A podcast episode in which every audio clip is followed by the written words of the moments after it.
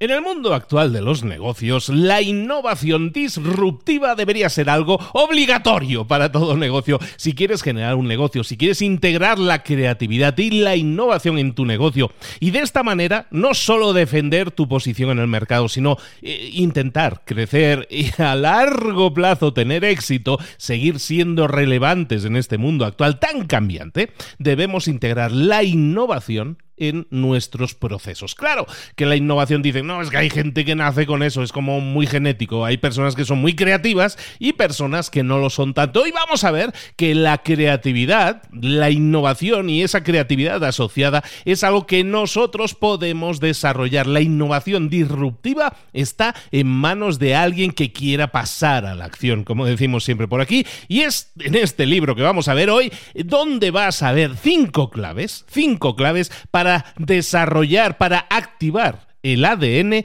del innovador que llevas dentro. El ADN del innovador, el título del libro que vamos a ver aquí ahora en Libros para Emprendedores y más. ¡Comenzamos!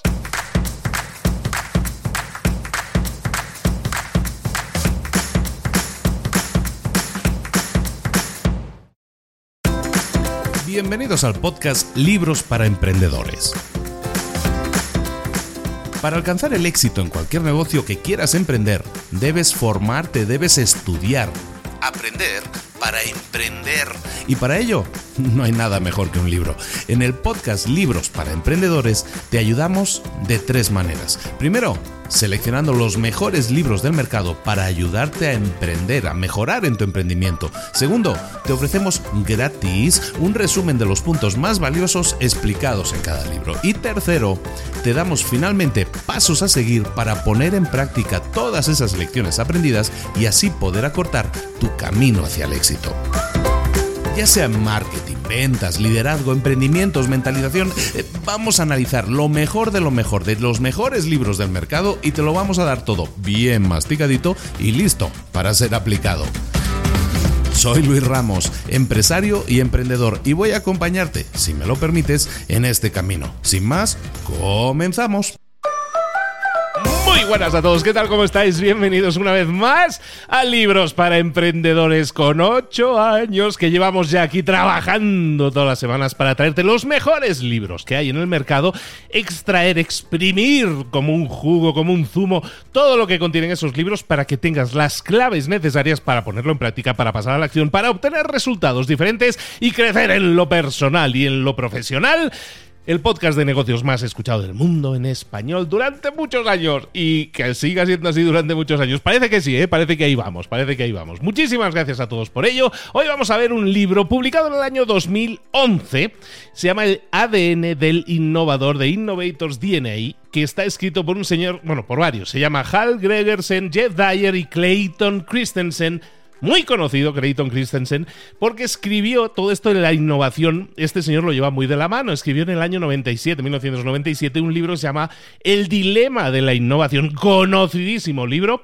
Pues este Clayton Christensen con sus dos colegas, pues crean este libro que se llama El ADN de la innovación, el del innovador, perdona, en el cual vemos que hay cinco claves que nosotros deberíamos estar desarrollando para tener éxito cuando nosotros queremos innovar en nuestros negocios.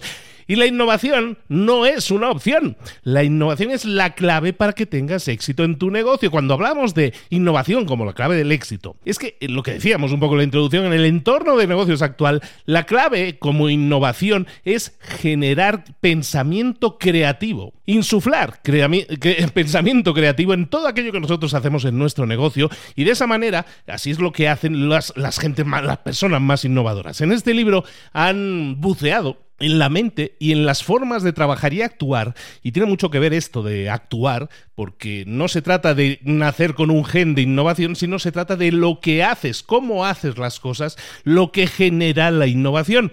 Decíamos que unos 100 emprendedores y empresarios fueron analizados, entrevistados por los autores del libro, para extraer esas claves, esos hábitos, esas formas de actuar que generan innovación disruptiva. Los innovadores que tienen éxito no poseen un, talento creativo inherente, sino que lo desarrollan. Y en este libro se ve que hay una serie de rasgos psicológicos que afectan mucho a la forma en que una persona se puede poner a trabajar y así generar innovación, pensamiento de innovación. En el libro se enfocan sobre todo en lo que llaman innovación disruptiva, que básicamente es lo que significa crear nuevos mercados, un mercado radical que es divergente, que es diferente a lo que existe actualmente, al modelo establecido.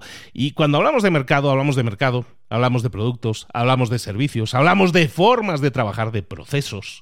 Muchas veces la innovación, cómo hacemos las cosas, cómo innovamos haciendo cosas diferentes, se puede basar en el producto, en el servicio que estamos dando o en el proceso que nosotros utilizamos para desarrollar un producto o servicio. La innovación disruptiva lo que supone es, lo que supone es un crecimiento significativo mucho más grande, una transformación mucho más grande que transforma mercados al completo, eso es una innovación disruptiva. Esta innovación disruptiva es algo que, como decimos, lleva plasmándose en los libros anteriores de estos escritores y que aquí lo vamos a aterrizar, como decíamos, con cinco claves cinco habilidades de innovación que todos podemos desarrollar. Recordemos, estas habilidades, estas cinco habilidades que vamos a ver en este, en este análisis, son habilidades que nosotros tenemos que implementar constantemente. Las habilidades es algo que dominas y que practicas habitualmente, pero son cinco habilidades que vamos a desarrollar que nos van a, a permitir desarrollar esto que llaman en el libro el pensamiento creativo. Estos cinco comportamientos, estas cinco habilidades, lo que llaman eh, habilidades de descubrimiento, discovery skills que llaman en el libro, o habilidades de innovación, lo podemos llamar también, son básicamente habilidades que nosotros vamos a utilizar para generar ideas creativas. Estas cinco habilidades son el pensamiento asociativo, las preguntas, la observación, el networking de ideas, y la experimentación. De estos cinco, los autores del libro nos dicen que el primero, el pensamiento de asociación, es el más importante, es algo crítico y que sí tenemos que desarrollar sí o sí para poder desarrollar o generar innovación. Y los otros cuatro, el de las preguntas, la observación, el networking de ideas o la experimentación, básicamente lo que hacen es alimentarle, darle energía a ese primer skill, a esa primera habilidad, que es el pensamiento por asociación o el pensamiento asociativo. Enfatiza mucho en el libro eh, dos puntos que tienen que ver con con estas cinco habilidades de innovación. Primero, no necesitas dominar por igual las cinco habilidades para ser alguien innovador y exitoso. En el análisis que vamos a ver del libro, en el libro hablan de que en, el análisis que han hecho de la, gente innovadora que hay que han analizado más de 100 empresarios emprendedores, estas personas no mostraban un dominio completo de las cinco habilidades, pero sí se mostraban muy fuertes en por lo menos dos de esas habilidades. Si tú quieres que el tiempo que estás dedicando, el esfuerzo que estás dedicando, que vas a dedicar a desarrollar tus habilidades, sea el mejor tiempo posible, el tiempo mejor dedicado, entonces tienes que saber qué dos habilidades al menos vas a tener que desarrollar, pero a lo mejor lo que tienes es tendencias naturales. Entonces lo que vamos a hacer siempre es, eh, yo te diría, eh, consejo de amigo. Vamos a escucharnos estos cinco habilidades de las que vamos a estar hablando hoy. Mira o analiza si alguna de estas habilidades es algo que tú ya tienes, como una fortaleza natural, algo que ya te sale de forma natural. De estas cinco, a lo mejor hay una o dos que son esas habilidades que te salen de forma natural. Entonces, perfecto, quédate con esas dos habilidades y desarrollalas al máximo, porque como decimos, se ha demostrado que la gente más innovadora no domina estas cinco habilidades, pero domina al menos dos de ellas. Entonces, busca aquellas habilidades a las cuales tú tienes cierta tendencia de forma natural y desarrollalas un poco más. De esa forma vas a, vas a obtener una expertise, vas a ser un experto, una experta mucho más fácilmente en esas dos habilidades de las cinco que vamos a estar viendo. ¿De acuerdo? ¿Qué, combinación de habilidades puede ser? La que tú quieras. La que tú quieras, pero como decíamos, la primera de ellas, la del pensamiento de asociación, es crítico. Empecemos por este entonces. Empezamos por el primer skill, la primera habilidad para desarrollar la innovación, que es el pensamiento de asociación, el pensamiento asociativo. Los autores del libro nos defienden la idea de que el pensamiento creativo se basa sobre todo en este pensamiento de asociación o pensamiento asociativo. ¿Qué es esto de asociar en el pensamiento cosas? Pues básicamente eso, asociar cosas unas con otras, dibujar conexiones entre cosas que aparentemente no tienen relación entre sí, cosas que pueden ser, yo qué sé, preguntas, conceptos, problemas, ideas, si tú conectas dos ideas aparentemente inconexas o de mundos diferentes y creas una línea lógica entre ellas, eso es pensamiento creativo en el cual tú estás haciendo un pensamiento de asociación, estás asociando dos ideas. Eh, la innovación creativa normalmente no va a significar crear una idea completamente nueva. En el mundo actual en el que vivimos, no existe eso de crear ideas completamente nuevas y disruptivas. Una idea disruptiva puede ser simplemente conectar dos ideas ya existentes y asociarlas de formas completamente nuevas que a lo mejor no se habían visto antes. Yo siempre pongo el ejemplo cuando hablamos de esto, es un tema que yo he tratado ya alguna vez incluso en charlas. El pensamiento de asociación es algo que yo utilicé, por ejemplo, para este mismo podcast que estás escuchando. Yo había trabajado eh, un par de años en la radio cuando era joven, años A, y entonces el tema del micro me, me funcionaba. Yo he leído muchísimos libros, más de mil libros, todo esto de los libros me funcionaba. El tema de, de la radio, del micrófono, mezclado con los libros, dio lugar a este podcast que estás escuchando, que se llama Libros para Emprendedores y que es un podcast, una especie de mini programa de radio en el cual analizo libros. Lo que hago es conectar conectar dos ideas aparentemente inconexas, ¿no? que no tienen una conexión normal entre ellas. ¿Y qué pasaría si yo las conecto? De ahí salió, por ejemplo, este podcast y que podemos considerar un éxito y no, no me pongo colorado al decirlo, pero así es. Entonces, ¿Qué podemos hacer o qué aconsejo yo muchas, muchas veces cuando la gente me pregunta de qué podría crear yo el podcast? Pues yo siempre les explico esta idea, ¿no? De que mm, vamos a poner encima de la mesa todos esos activos, esas ideas, esos temas, esos conceptos que a lo mejor a ti te interesan, que has desarrollado, esas habilidades que has desarrollado que aparentemente son inconexas. Y vamos a intentar trazar líneas, conexiones y ver cómo esa conexión resiste o funciona o se solidifica. Muchas veces lo que hacemos entonces, cuando queremos desarrollar la innovación, como nos dicen en el libro, es descubrir ideas creativas conectando esos puntos entre diferentes industrias, entre diferentes mercados, entre diferentes disciplinas, tecnologías, áreas de conocimiento, áreas de experiencia. Cuando tú conectas, por lo tanto, ideas, se produce la innovación. Entonces, en el libro nos explican que, por lo tanto, lo que nosotros deberíamos estar haciendo siempre es tener una biblioteca mental de conocimiento lo más grande, lo más diversa y lo más expandida posible. Porque cuanto más libro, cuanto más conocimiento está en tu biblioteca mental, más posibilidad hay de que dos ideas inconexas se conecten y eso nos lleve a la innovación. Por esta razón, la gente que se considera más innovadora lo que hace muchas veces es dedicar muchísimo tiempo a expandir su librería, su biblioteca mental. Lo que hacen es buscar una serie de experiencias personales o profesionales en una amplia variedad de temas. Entonces hay gente que dice, es que, ¿por qué si a ti te gustan las cosas técnicas, ¿por qué te pones a hacer cosas artísticas? Si a ti te gustan las cosas artísticas, ¿por qué también pierdes el tiempo, en teoría, haciendo cosas técnicas? Mucha gente lo que hace es estar expandiendo esa biblioteca mental con experiencias nuevas en áreas diferentes de conocimiento y eso le permite tener esa biblioteca lo más grande posible para así tener a disponibilidad posibles ideas que conectar y ver de crear innovación con esas conexiones. ¿Y cómo podemos hacer entonces nosotros para desarrollar esta habilidad del pensamiento asociativo? ¿Cómo podemos hacer como para, para, para, hacer músculo, ¿no? Para ir al gimnasio del pensamiento asociativo. Hay dos propuestas que nos hacen en el libro para practicar, para desarrollar esta habilidad un poco más. La primera, a la gente le va a encantar esta, pero tiene trampa, ¿eh? La primera es que dejes vagar a tu mente dejar a tu mente vagar, dejar a tu mente que vaya a la suya, que se pierda en sus pensamientos, darte tiempo libre para dejar que tus pensamientos vuelen solos, es algo que va a permitir que muchas veces tu cerebro empiece a generar asociaciones en tu mente.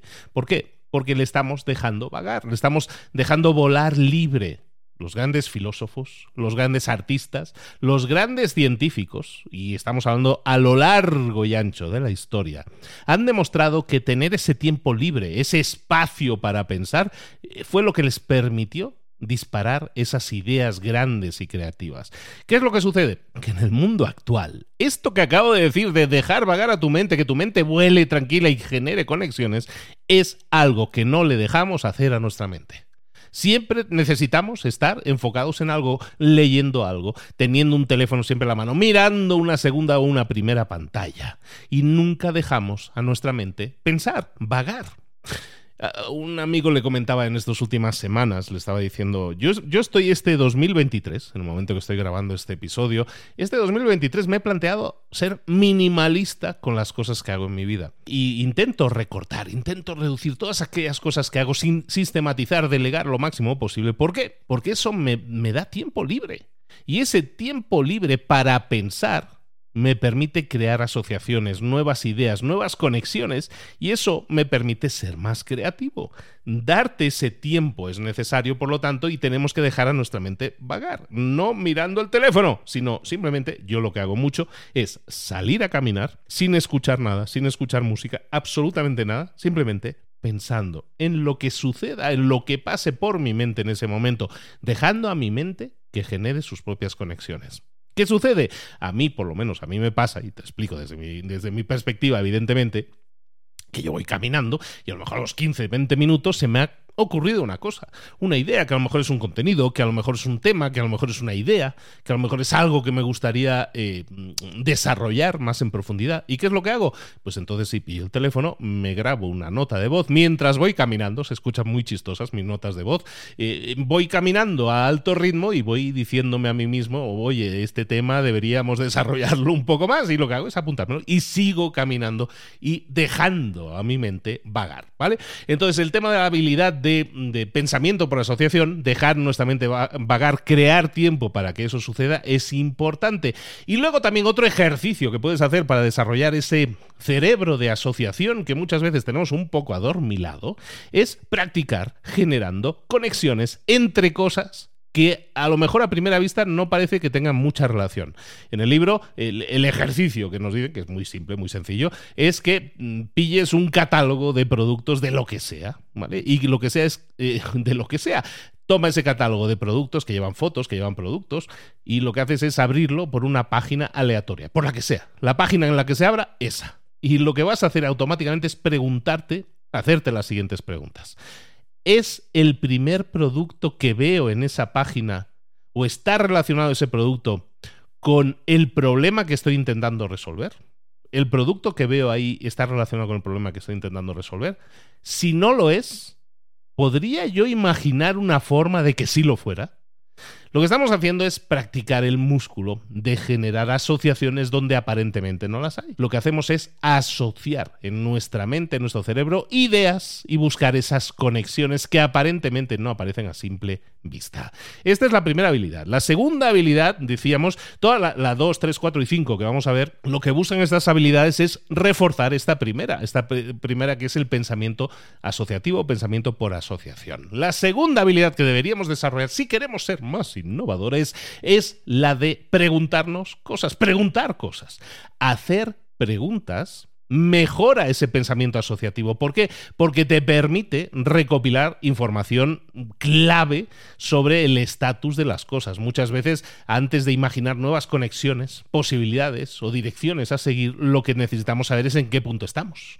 Esa información es crucial. ¿no? Entonces, las preguntas nos permiten exactamente eso, saber en qué punto estamos o a qué punto podríamos aspirar a llegar. En el libro se nos analiza, como decíamos, a toda una serie de empresarios y emprendedores que son reconocidos como innovadores en sus respectivas áreas o que han creado productos o servicios innovadores. En esta investigación resulta que descubren que la gente más innovadora no solo formulaba más preguntas, sino que siempre estaba formulando preguntas disruptivas o más disruptivas que una pregunta habitual. Es decir, no eran que eran muy preguntones como el niño pesado que siempre está preguntando, sino que siempre estaban haciendo preguntas disruptivas. Pregunta, una pregunta disruptiva es, es aquella pregunta que reta lo que tú asumes como cierto. A lo mejor tú dices, hay productos que ya están establecidos, hay servicios que ya están establecidos, hay procesos que ya funcionan. Y lo que haces con una pregunta disruptiva es buscar ángulos diferentes. Y eso es algo que la gente más innovadora realiza cuando realiza preguntas, cuando formula preguntas. Por ejemplo, en el libro hablan de, hay varios ejemplos, uno de ellos es de Trusted House Sitters, eh, que es una plataforma en línea que una plataforma online en la que lo que hacen es hacer emparejar a gente que se va de viaje con otras personas que van a quedarse en la casa de los que se han ido de viaje cuidando a sus mascotas. Es decir, yo tengo una mascota pero me quiero ir de viaje, entonces yo intercambio mi casa, es decir, alguien se puede quedar en mi casa, es un poco un Airbnb, pero el intercambio se basa en que tú te, quedes en mi casa pero vas a cuidar a mi perrita o a mi perrito porque no quiero dejarlo solo o no quiero llevarlo a un sitio de estos de pensión para animales. ¿no? Y la pregunta que se hicieron los creadores de esta plataforma exitosa, plataforma en línea, fue la siguiente. ¿Por qué alguien que se va de viaje debería pagar por eh, cuidadores de mascotas cuando pudiera y por qué alguien que quiere viajar a otro sitio tiene que pagar por un hotel cuando podría quedarse gratis en un sitio intercambiando ese tiempo, en este caso una persona le intercambia el espacio y otra, otra persona le intercambia el tiempo para cuidar a esa mascota. ¿Por qué no pudiéramos intercambiar el tiempo con ese espacio físico.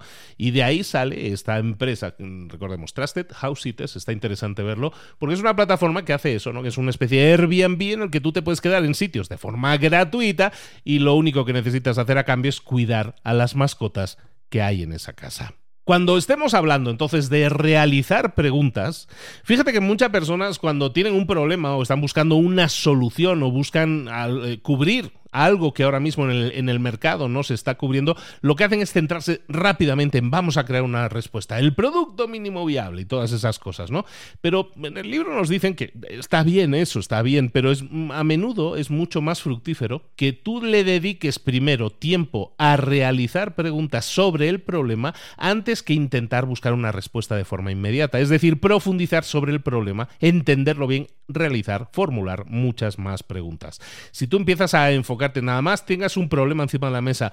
Lo que haces es una lluvia de ideas sobre las soluciones posibles y eso lo haces muy al principio, en el proceso lo que, va lo que va a suceder es que no vas a tener toda la información posible porque no has realizado todo ese, ese cuestionario de preguntas posibles para profundizar en el problema y a lo mejor te enfoques en resolver los problemas equivocados. Cuando tú realizas, cuando tú formulas las preguntas adecuadas, entonces entiendes mucho mejor las dimensiones de un problema y entonces es mucho más fácil que encuentres conexiones innovadoras para generar soluciones mucho más creativas. ¿Cómo podemos hacer para desarrollar nuestras habilidades de preguntones? ¿Cómo podemos ser mejores preguntadores? Bueno, en el libro nos ofrecen dos enfoques, dos técnicas que nosotros podemos practicar para desarrollar esta habilidad de ser mejores preguntones, de hacer mejores preguntas. La primera, la primera se basa en un grupo de cuatro tipos de preguntas y la segunda es una lluvia de ideas eh, de preguntas. Vamos con el primero, la primera técnica. La primera técnica básicamente es desarrollar desarrollar cuatro tipos de preguntas que nos permitan eh, retar el estatus actual de las cosas para ver si es algo que podamos buscar una solución disruptiva. Hay cuatro tipos de preguntas que podemos desarrollar. Lo que se llaman preguntas de definición son preguntas que nos sirven para definir, para describir el estatus actual del producto, del servicio, del proceso que nosotros estemos buscando entender. Para entender qué es tienes también que imaginar qué es lo que podría ser. Por ejemplo, si tú quieres o tú estás buscando estudiar a clientes y cómo interactúan con los productos que tienes actualmente para entender eh, sus experiencias con nuestros productos o servicios a nivel físico, cognitivo, emocional, entonces lo que puedes hacer es realizar preguntas de definición sobre las experiencias que están viviendo con los productos o servicios que tú estés buscando. Analizar preguntas de definición. También puede ser preguntas de origen que llaman, ¿no? Estas preguntas de origen nos permiten descubrir los problemas reales que pueda tener un producto, un servicio, un proceso y cómo llegó a suceder ese problema. O sea, buscamos entender un poco cuál es el origen de ese problema problema. ¿Cómo podemos hacerlo? Pues preguntas del tipo ¿por qué las cosas están funcionando ahora como están funcionando? ¿O qué es lo que nos ha llevado hasta aquí? ¿O qué es lo que nos ha llevado a tener las cosas funcionando de esta manera? Eh, ¿Cuál es el proceso mental, los pensamientos o las decisiones que tomamos para llegar al punto en el que estamos actualmente con los resultados y con la experiencia de los clientes que tenemos actualmente? Son preguntas de origen. Luego, preguntas para testar nuestros límites o para testar los límites, para poner a prueba los límites. Son preguntas que nos permiten explorar posibilidades de mejora y que muchas veces incluso nos permitan encontrar cosas que sean disruptivas sobre las cosas que tenemos actualmente, sobre el estatus actual de las cosas. Por ejemplo, tú podrías hacer una pregunta del tipo ¿cómo podría mejorarse este producto, servicio o proceso? O ¿cómo podríamos hacer este producto, servicio o proceso que funcionara y que generara el mismo resultado, pero que funcionara de forma completamente diferente. ¿Por qué? ¿Por qué no podría hacerse? Esas son preguntas en las cuales nosotros empezamos a testar, a poner a prueba los límites de hasta dónde podemos llegar. Y eso normalmente nos puede permitir generar conexiones nuevas de pensamiento disruptivo. Y también para, para, terminar, el último tipo de preguntas son preguntas de imaginación. Estas preguntas nos sirven para, pues, para experimentar de forma mental, experimental en el pensamiento, imaginando cosas de forma diferente. Por ejemplo, tú podrías preguntar preguntas de imaginación, podría ser como, ¿qué pasaría si hiciéramos esto de tal forma o de esta otra forma en vez de la cosa que estamos haciendo actualmente? Otro enfoque completamente diferente eh, que nos proponen en el libro para desarrollar esta habilidad de las preguntas son lo que llaman las preguntas de lluvia de ideas. La lluvia de ideas, el brainstorming, que se conoce muy, muy bien en a todo tipo de niveles en las empresas, nos permiten desarrollar estas habilidades de, de preguntones y ser mucho mejores generando pensamientos nuevos y mucho más profundos que nos lleven a causas de, a detectar causas de problemas, a llegar a los elementos clave que deben ser modificados de un problema. Eh, las, las preguntas de brainstorming, las preguntas de lluvia de ideas, se basan en un proceso que tiene una serie de pasos, cinco pasos en concreto, que son los siguientes. Paso número uno, identificar cuál es el problema que vamos a analizar. Paso uno, identificamos el problema. Paso dos, preguntamos o hacemos, realizamos, formulamos preguntas de brainstorming, preguntas de lluvia de ideas sobre ese problema. Pero ojo, no debatimos sobre soluciones todavía, solo debatimos o solo buscamos preguntas. Y nos proponen que intentemos generar al menos 50 preguntas alrededor de ese problema, sin responderlas, simplemente formulemos hasta 50 preguntas, por lo menos 50 preguntas.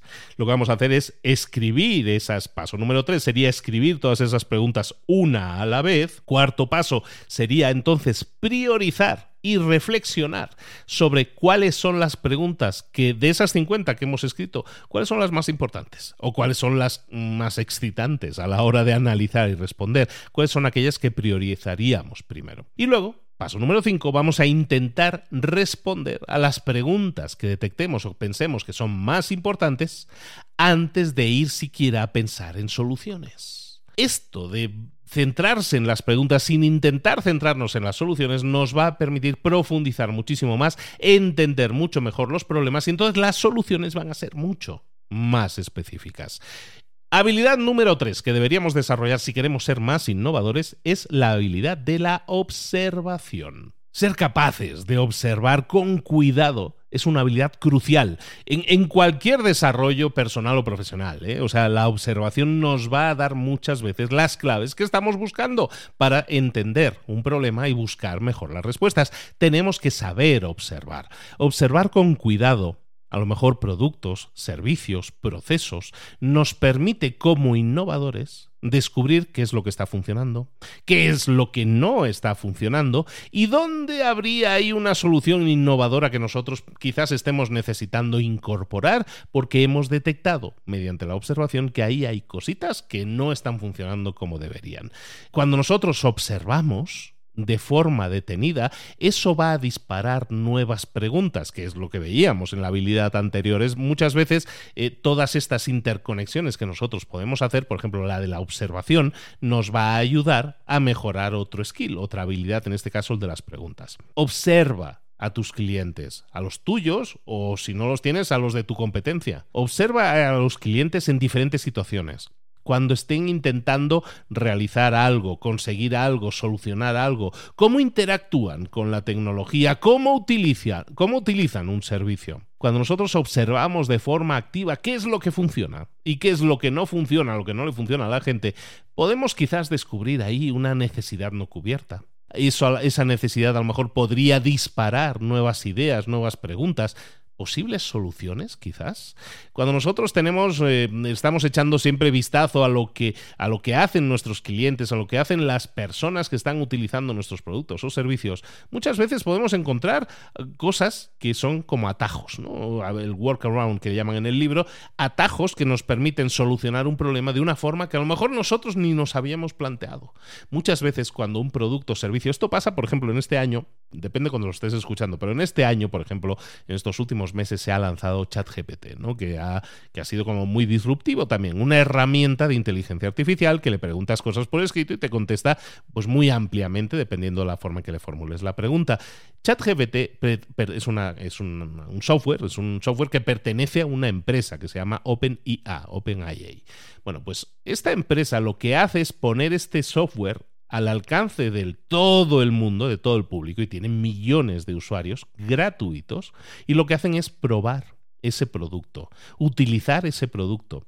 Entonces, ¿qué sucede? Que la empresa creadora de ese producto de repente tiene un, un, montón de experiencia con usuarios reales que están utilizando tu producto y están buscando obtener resultados tú de ahí puedes obtener muchísima información sobre estadísticas de temáticas que están preguntando normalmente, de respuestas que son satisfactorias o no son satisfactorias y cómo mejorarlas. Obtienes un montón de, experiencia simplemente observando, en este caso analizando, pero sobre todo observando qué es lo que hacen tus clientes o tus usuarios con tu producto o servicio. Y es exactamente lo que estamos hablando aquí. Esta observación, esta habilidad de la observación es algo que tenemos que desarrollar siempre que busquemos ser disruptivos disruptivos. ¿Cómo desarrollamos la observación? ¿Cómo podemos construir una habilidad de observación mejor a la que tenemos actualmente? Bueno, lo primero que podemos hacer es observar en entornos inusuales, en entornos nuevos o inusuales, como dicen en el libro.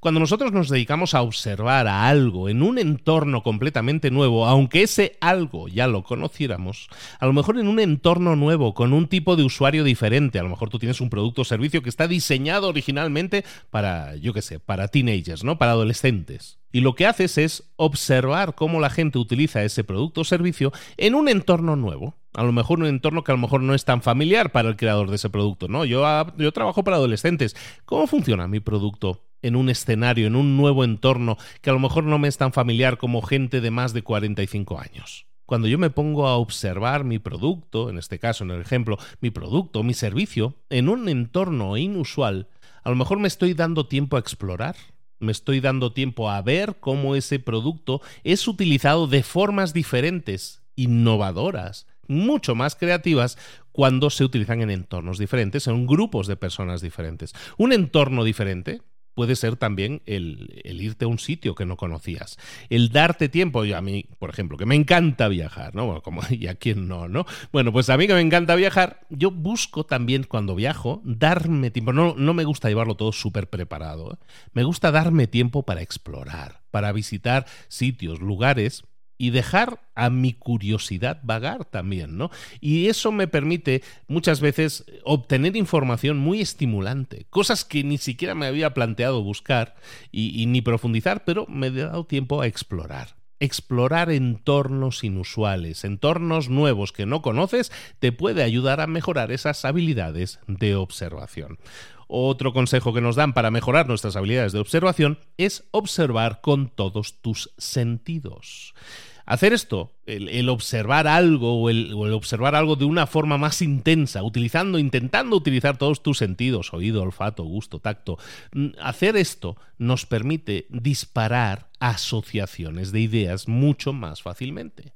Vamos a darnos todos los días 10 minutos para observar algo de forma intensa, con todos tus sentidos, y anotar, ¿no? Tomar nota de lo que, de lo que estás apreciando.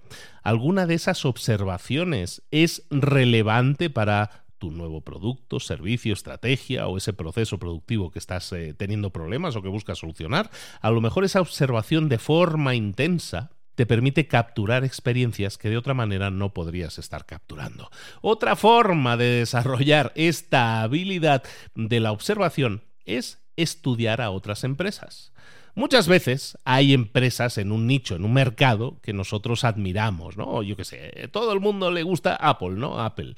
Bueno, pues a lo mejor observar a empresas a las que admiras Quizás son empresas que son competencia tuya, o a lo mejor son empresas que tienen modelos de negocio totalmente innovadores en otro mercado diferente al tuyo completamente. Bueno, pues si nosotros nos dedicamos a observar a esas personas, a intentar a esas empresas, a intentar saber lo máximo de cómo trabajan, de cómo funcionan, de cómo podemos analizar cómo toman decisiones, intentar entender su tecnología, sus procesos, cómo hacen las cosas, cómo han encontrado las soluciones a determinados problemas, cómo han aplicado diferentes eh, soluciones en diferentes contextos de formas innovadoras tomar nota de esas estrategias, de esas operaciones, de esos productos, de esas formas de trabajar, nos van a dar muchas ideas, mucha información que a lo mejor no vamos a utilizar directamente, pero a lo mejor nos permite generar conexiones innovadoras. Decir, oye, pues esto, yo no hago, no hago nada que tenga que ver con la alimentación, pero me puse a analizar esta empresa que es de alimentación y he visto cómo hacen las cosas en, el tema del delivery de productos, cómo hacen el empaquetado o cómo hacen el marketing, la promoción qué forma innovadora están utilizando estas empresas de alimentación y que yo me podría aprovechar de esas ideas para intentar adaptarlas a mi propio negocio, eso es estudiar a otras empresas y buscar cosas que tú puedas utilizar en tus propios, eh, en tus propios problemas, ¿no? Para intentar solucionarlos. Otra habilidad que también sería interesante desarrollar, la cuarta, es la que llamamos el networking de ideas. Siempre que hablamos de networking, saludamos a Cipri Quintas. Cipri, hola, ¿cómo estás? Supongo que estás escuchando esto. Bueno, pues eh, Cipri Quintas, ya sabemos, el autor del libro del networking, que ya sabemos lo que es, es la habilidad que podemos desarrollar de relacionarnos con personas. En este libro, sin embargo, nos hablan del networking de ideas. Y es un concepto que introducen en este libro, este este networking de ideas, que básicamente significa que interactuemos con personas con las que tenemos poco en común como una fuente de generar y testar nuevas ideas. En el libro nos invitan a que nos mezclemos y hablemos con personas que provienen de, de, pues, al final, de, sitios, de sitios, de países o de, o de backgrounds completamente diferentes, radicalmente diferentes a los nuestros, de industrias radicalmente diferentes a las nuestras, de mercados radicalmente diferentes a los nuestros. Y estas experiencias de vida que estas personas tienen probablemente son radicalmente diferentes a las nuestras. Pero si nosotros interactuamos con ellos simplemente porque estamos buscando intercambiar ideas, cómo piensan ellos o cuando si ellos tienen un problema, cómo se enfocan en solucionarlo, entender cómo otra persona piensa en entornos radicalmente diferentes, nos permite aumentar nuestra habilidad de pensar por asociación y así de forma creativa expandir nuestros horizontes, crear nuevas oportunidades eh, siempre que busquemos ese networking de ideas. ¿Cómo podemos eh, habilitar, disparar nuestro networking de ideas? Lo primero que tenemos que hacer es diversificación diversificación de contactos. Tenemos que entender que nosotros como personas tenemos un círculo con el que nos relacionamos normalmente. Si yo estoy en el centro de un círculo, las personas que están dentro de ese círculo son las personas con las que yo me relaciono habitualmente. Tú tienes que analizar tu círculo de personas y las personas con las que te con las que más frecuentas, ¿no? Esas cinco personas con las que pasas más tiempo. Eso te permite ver cómo estás eh, generando nuevas ideas. Cuanto más diversa es la lista de personas que forman parte de tu círculo cercano, cuanto más diferentes son los mercados o, el background del que provengan, más fácil es que tú puedas generar ideas mucho más disruptivas e innovadoras. Eh, y además, hablando de networking, ¿tienes contacto regular con las personas que son más jóvenes o más mayores que tú? ¿Has eh, visto últimamente a, a, personas de otras partes del mundo o que tengan, yo qué sé, opiniones políticas diferentes a las tuyas?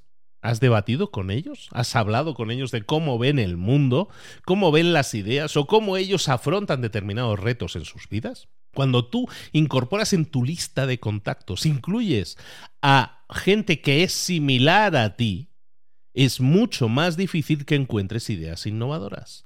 Cuanto más expandas, diversifiques tu red de contactos, tu networking, más fácil va a ser que esa diversificación de contactos te permita generar ideas mucho más disruptivas. Luego, también para desarrollar mucho más esta habilidad del networking de las ideas, vamos a intentar siempre darle, darle, alimentar nuestra curiosidad, ¿no? En este caso, dar seguimiento a nuestra curiosidad es algo tan fácil como que cuando nosotros realizamos networking de ideas, que es básicamente ver que una idea que tienen otras personas, a lo mejor yo la podría aprovechar en mi campo, esto va a pasar muchas veces de forma orgánica.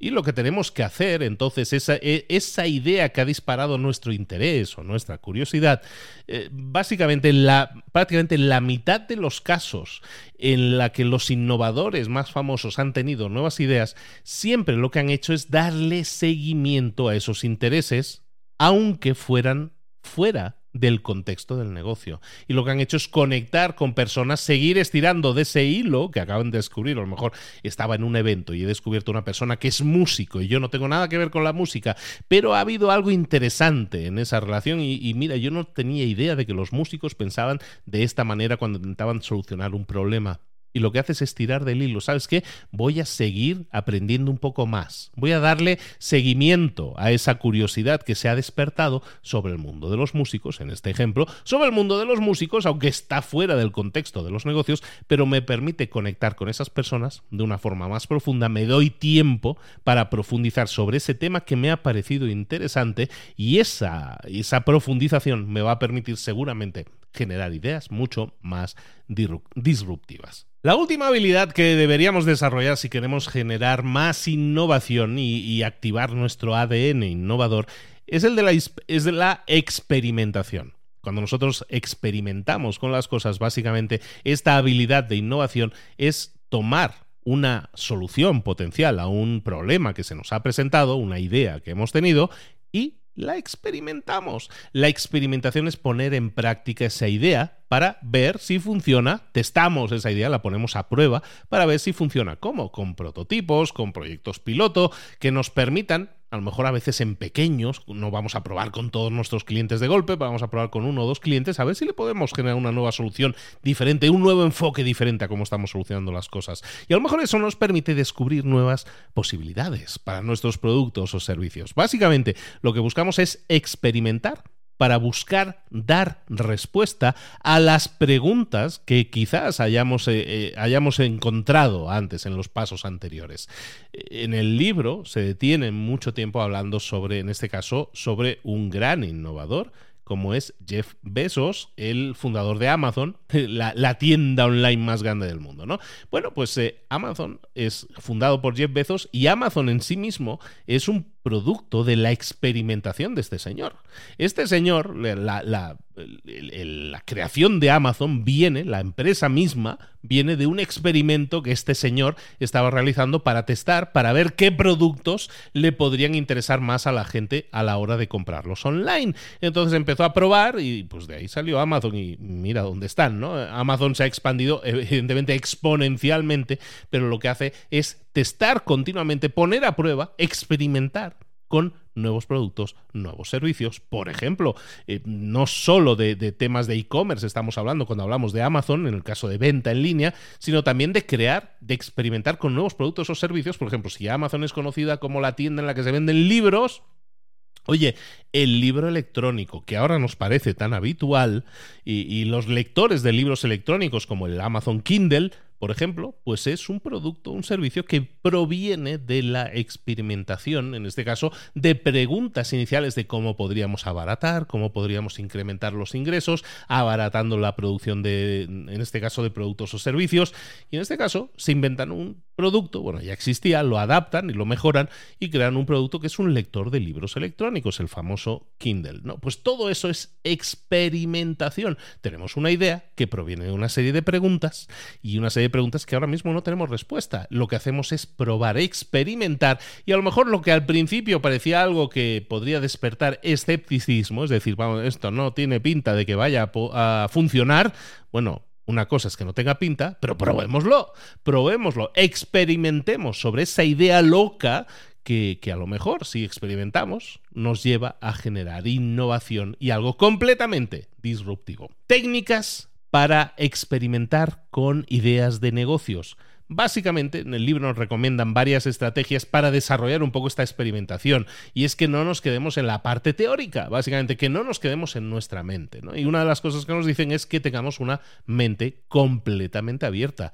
Que cada vez que aparezcan nuevas ideas, no cerremos la puerta. No digamos, no, no, no, no, ¿para qué vamos a cambiar nada? Como poniéndonos a la defensiva sino que tengamos una mente abierta y que veamos que una idea, por loca que pueda parecer, pues es una hipótesis que a lo mejor vale la pena darle una vuelta y a lo mejor no la implementamos como se ha presentado, pero a lo mejor nos puede llevar a generar innovaciones, disrupciones, conexiones diferentes que a lo mejor no nos habíamos planteado, ¿no? Entonces tengamos siempre una mente abierta. Luego, intentemos particionar las cosas, intentemos desmembrar las cosas. Si yo tengo un producto, lo voy a intentar desmontar para ver cómo funciona, cuáles son todas las piezas que componen el producto. Si estamos hablando de un proceso, cuáles son todos los pasos que componen ese, proceso. Si es una idea, vamos a deconstruir esa idea. Cuando nosotros eh, despiezamos, ¿no? rompemos en piezas eh, un producto, un servicio, un proceso, lo que estamos haciendo es entender cómo funciona por dentro. Y al entender cómo funciona, podemos entender si lo está haciendo correctamente, si si es óptimo a la hora de hacerlo, si es mejorable si la forma en que están dando solución a ese problema yo la puedo aprovechar para un problema que yo tengo en un campo completamente diferente, es decir, despiezar, desmembrar, eh, llevar a las partes mínimas una idea, un concepto, un producto, un servicio, nos va a servir para mapear todos los pasos o piezas que componen ese proceso y entender cómo funciona y tener nuevas ideas que nos puedan servir a nosotros. Los dos últimos puntos para desarrollar esta experimentación un poco mejor es que experimentemos con ideas siempre construyendo prototipos. Cuando yo tengo una idea y quiero ver si funciona, lo mejor que puedo hacer es crear un prototipo lo antes posible. Un prototipo, eh, te invitaría a que te escucharas el resumen de Lean Startup, por ejemplo, un libro que hemos eh, recomendado muchísimo aquí. Y en ese libro, pues básicamente nos dice que, que, hagamos el mínimo producto viable, ¿no? Que le dicen el MVP, ¿no? El mínimo producto viable básicamente es que creemos un prototipo de ese producto con las mínimas eh, características posibles y necesarias para que funcione y genere una solución y veamos cómo funciona. Si, estamos, si estuviéramos hablando, imagínate, de un producto físico, hoy en día es tan fácil en cuanto a productos físicos irte a una impresión en 3D e, imprimir un diseño digital que has creado en tu ordenador, en tu computadora hace unos minutos y, hacerlo realidad. Eso es algo que antes no se podía hacer tan fácilmente y necesitabas ahí una fresadora, necesitabas toda una serie de cosas que ahora mismo no necesitas y puedes imprimir cosas realmente complejas que estarías creando. En el caso de productos, en el caso de servicios, en el caso de procesos, lo mismo. Vamos a construir ese prototipo, esa primera versión y vamos a ponerla en práctica en pequeño. Experimentar siempre con ideas, creando prototipos. Y por último, siempre vamos a, testar nuestras ideas con proyectos piloto. Es un poco más de lo que estábamos diciendo. Si yo tengo un servicio, si yo tengo un producto y quiero lanzarlo al mercado o quiero incorporar una nueva versión al mercado, lo que voy a hacer es no lanzarlo a lo grande. Tampoco le voy a tener miedo al fracaso. En este caso, fíjate, me voy a detener un momento aquí para deciros algo.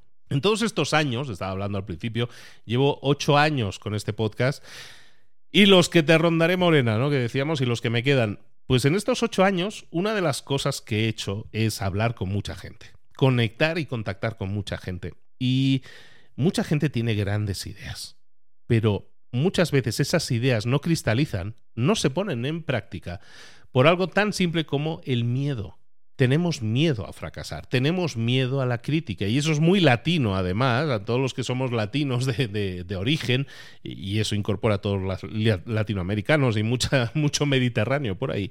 Tenemos mucho miedo al fracaso y a la crítica. Y eso hace que no pongamos en práctica muchas cosas. Tienes grandes ideas en esa cabecita tuya, pero que no las pones en práctica porque tienes miedo al fracaso, tienes miedo a la crítica, tienes miedo a que no salga bien a la primera pues eh, flash news, que dicen aquellos, noticia de última hora, las cosas no salen bien a la primera. Por eso es importante testar tus ideas, poner a prueba tus ideas, hacer proyectos piloto, hacer las cosas en pequeño. Antes de hacer las cosas a lo grande, antes de intentar venderle a millones, vamos a venderle a uno. Y a ver qué sucede. ¿Tiene éxito? ¿Le funciona? ¿Le sirve? ¿Es un producto que sirve? ¿Que, que le genera el resultado? Entonces sí, ya vamos a escalar, ya vamos a llegar a más gente, a dos, a cuatro, a ocho. Si el problema no es llegar a mucha gente, el, el problema siempre va a ser satisfacer una necesidad, solucionar un problema. Y para llegar a eso, tenemos que ponerlo en práctica, tenemos que crear nuestros proyectos pilotos, tenemos que crear nuestros productivos y los productos, los servicios más exitosos que conocemos provienen de empresas que la mayoría de las veces no lo hicieron bien a la primera. Y eso que ha llegado a tus manos, siempre hablamos del iPhone, ¿no? Pues el iPhone lleva con nosotros 15 años, más o menos, unos 15 años, y en esos 15 años ¿Cuántas iteraciones no ha habido? Ha habido 30 versiones diferentes, ¿no? Están en el iPhone 13, 14, pero de, dentro de cada uno de esos iPhone 13 o 14 resulta que hay 2, 3, 4 versiones diferentes. No habremos tenido ya, no habrán pasado por nuestras manos hasta 30, 40, 50 iPhones diferentes. Es que no lo hicieron bien a la primera. Apple, tan admirada, no lo hizo bien a la primera. Su primera versión del iPhone hoy sería de chiste, es un teléfono ladrillo, casi, casi no hace nada, pero hacía pocas cosas, pero las hacía. Y no fue la versión definitiva. Piensa que esa idea que tú tienes no te va a salir bien a la primera. Piensa que si la pones en práctica y sacas la primera versión, y tiene éxito, vas a sacar una segunda, una tercera, y vas a sacar tu iPhone 14 en este caso, o tu iPhone 20, o tu iPhone 40, en este caso iPhone siendo tu producto o servicio. Las cosas no salen bien a la primera. Si queremos ser innovadores, las cosas no van a salir bien a la primera. Y eso nos da miedo, nos da vértigo. No queremos que nos critiquen, no queremos que se rían de nosotros, no queremos que nos digan, ¿ves? Ya te lo dije. Pero si queremos ser innovadores de éxito, si queremos generar cambios disruptivos con nuestros productos, servicios, empresas, nos debemos a nosotros mismos el poner a prueba nuevas ideas, ponerlas en práctica, experimentar como gran habilidad a desarrollar sí o sí si queremos ser grandes innovadores y queremos despertar o activar nuestro ADN de innovadores. Este es el libro que hemos visto hoy, el ADN del innovador, las cinco habilidades clave que necesitamos desarrollar para ser excelentes, en este caso innovadores. Es un libro que está en español, en este caso lo puedes conseguir, el ADN del innovador. Es un libro publicado en el año 2012 en español, es un libro originalmente del 2011 que hemos analizado hoy aquí y ahora en libros para emprendedores. Espero que te haya gustado mucho, espero que te haya animado a ver que la innovación, incluso ser un Jeff Bezos de la vida, puede ser algo tan, entre comillas, simple como deducir que hay cinco habilidades que deberíamos desarrollar. Recordemos, no necesitas desarrollarlas todas. De estas cinco, quédate con esta idea, de estas cinco, ¿qué dos Mm, te pegan más? ¿Qué dos te llaman más? ¿Qué dos se parecen más a algo que tú ya eres de por sí? Empieza con esas. Desarrolla esas, profesionalízate en esas y es entonces cuando tu ADN de innovador se habrá activado. Me encantaría que me lo dijeras, que me lo explicaras, que me contactaras por redes sociales o por donde tú consideres y que me digas, oye, me ha gustado, me ha servido, me ha motivado, me ha disparado la necesidad de trabajar mucho más esta habilidad en concreta. Bueno, pues eso me lo puedes decir, como siempre, en las redes sociales o visitando la página librosparaemprendedores.net. Y ya que estamos, ¿te puedo pedir un favor? ya que estás ahora mismo escuchando esto, probablemente en Spotify, en iTunes, en Apple Podcasts, en yo que sé, en Evox o en la plataforma que estés escuchando, ahí debajo del. Ahí debajo, mira, te lo digo así. Ahí debajo del, nombre del podcast hay normalmente unas estrellitas. Bueno, pues ahí haces clic en lo de las. Eh, te espero. Haces clic en las estrellas, haces clic ahí y le das a las cinco estrellas. ¿Me dejas cinco estrellas? Si quieres dejarme algún comentario, eh, hay aplicaciones, en este caso Apple Podcast te permite, Evox te permite dejar comentarios. Pues me encantaría recibir tus comentarios también por ahí por las plataformas. Yo utilizo, por ejemplo, Castbox mucho para escuchar podcast y ahí también se pueden dejar comentarios. Bueno, déjame conectar, eh, déjame comentarios también, sobre todo déjame cinco estrellas. Oye, no es un tema de ego, eh, que, que me gusta, pero ¿sabes qué pasa? Cuando tú dejas cinco estrellas, le estás diciendo a esa aplicación que este podcast te gusta. Y con esto lo que conseguimos es que más personas descubran este podcast, descubran este contenido que es de, creo, de alto valor. Por lo menos yo lo intento que así sea. Con este favor, cubrimos. con ese favor ya lo tenemos cubierto. La balanza está equilibrada. ¿De acuerdo? Espero que te haya gustado mucho el libro, el ADN del innovador. Y recuerda que en librosparaemprendedores.net o en la plataforma en la que estés escuchando esto, ahora mismo tienes más de 200, casi 300 episodios más, con análisis, con resúmenes de libros, con todo un montón de un mar, un océano de ideas disponibles para ti, para que las pongas en práctica y consigas más y mejores resultados en lo personal y en lo profesional, con libros para emprendedores. Besos y abrazos, nos vemos en un próximo episodio. Por aquí te espero de nuevo. Saludos, hasta luego.